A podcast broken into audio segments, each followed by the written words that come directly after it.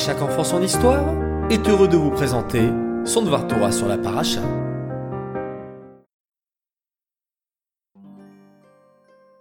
Bokertov les enfants En pleine forme ce matin? Baruch Hashem. Vous avez vu? Nous sommes déjà vendredi.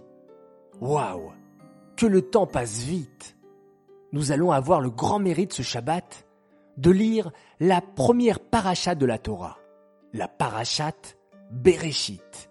Magnifique. Et nous avons le droit à une longue paracha. Savez-vous combien il y a de Pesukim 146. Génial, hein Pour bien commencer. Bon, avant de parler de commencement, j'aimerais revenir sur le dernier mot de toute la Torah, de la parachat Vezot Aberacha que l'on a lu à Simchat Torah. C'est le mot Yisraël, qui a pour dernière lettre le Lamed. Et pour débuter la Torah, Hachem a choisi la lettre Bet du mot Bereshit. Si on associe le Lamed au Bet, cela fait le mot Lev, qui veut dire le cœur. C'est pour nous enseigner qu'il faut toujours étudier la Torah avec le cœur. Étudier la Torah, c'est bien. Faire les mitzvot, c'est super. Mais il ne faut pas oublier l'ingrédient principal qui est le cœur, qui représente l'amour, la passion, l'intériorité. Les enfants, lorsque vous apprenez la Torah à l'école ou bien à la maison, lorsque vous faites des mitzvot, faites-les avec amour, avec entrain et avec joie. C'est une chance extraordinaire que nous avons et grâce à notre Torah si précieuse, nous pouvons exprimer notre amour continuellement. Mais, au fait, nous qui connaissons l'alphabet hébraïque par cœur, pourquoi Hachem a décidé de commencer toute la Torah par la lettre bête Logiquement, il aurait été plus juste de commencer par la première lettre de l'alphabet, qui est le Aleph. Effectivement. Et pour cette question, vous connaissez certainement plusieurs réponses. Par exemple, que la lettre bête, c'est la première lettre du mot Beracha, pour nous dire que la Torah est source de toutes les bénédictions.